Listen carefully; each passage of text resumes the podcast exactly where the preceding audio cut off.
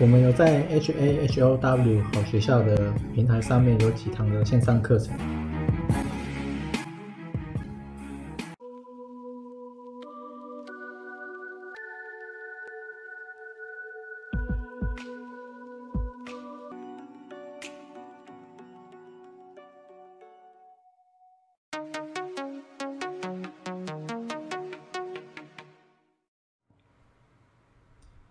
今天是二零二二七月十一，然后今天的成交量是非常少的，好像一千七百一千七百多而已。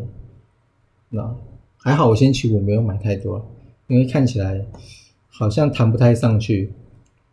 然后星期四七月，哎，不知道是不是星星期四七月十四号有台积电的法说会嘛？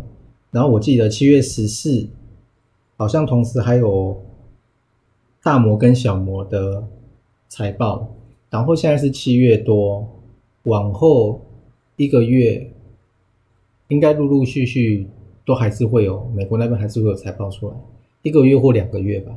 所以现在是七月嘛，然后就八九，所以七八九，然后九月又刚好，九月又刚好有 FOMC 会议，所以。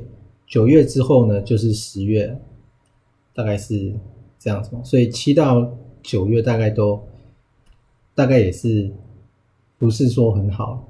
然后另外道琼从最高跌到现在跌到最低，我看大概是十二十趴啦，差不多二十趴。然后纳斯达克是跌了三十五趴嘛，S M P 是二十。二十五趴差不多，然后费城半导体跌比较多，最深是跌四十一点五，然后我看现在的盘后，美国那边也都是跌的嘛，大概都跌零点五趴以上，大概就一跌，最比较重的是纳斯达克，跌了大概零点八吧。大概是这样，然后除了这个之外，就是 CPI，好像有市场好像有预期说下一次就最近要出来的 CPI 好像数字又更会往上跑。那我猜这些人通常都是对的，因为我不止追踪一个嘛，就是统计，所以比较多偏向这一边啊。然后现在是跌到大。今天台股是跌到一四三四零，今天是跌了一百二十四，然后其实美股也都没有破底，然后债券也好像没什么破底，反正大概就是横盘嘛。然后债券，美国国债，美国国债它没有破底，然后我看现在好像又价格又稍微往上。然后另外是比特币嘛，因为比特币也是最近大概一个月好像也是横盘发展嘛，就没有太大对比特币这种性质来讲，它其实这种波波幅算是蛮小的。那会不会到时候比特币又跌下来的时候，就全部资产值又跟着跌一段，也是有可能。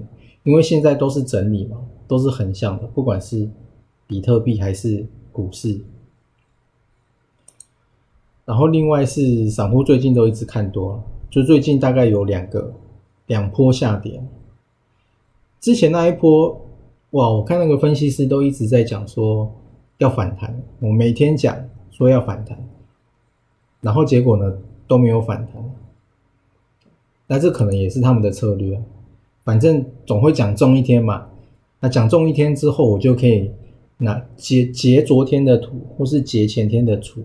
的图出来讲，所以这可能也是一种策略，但最近好像比较没有了。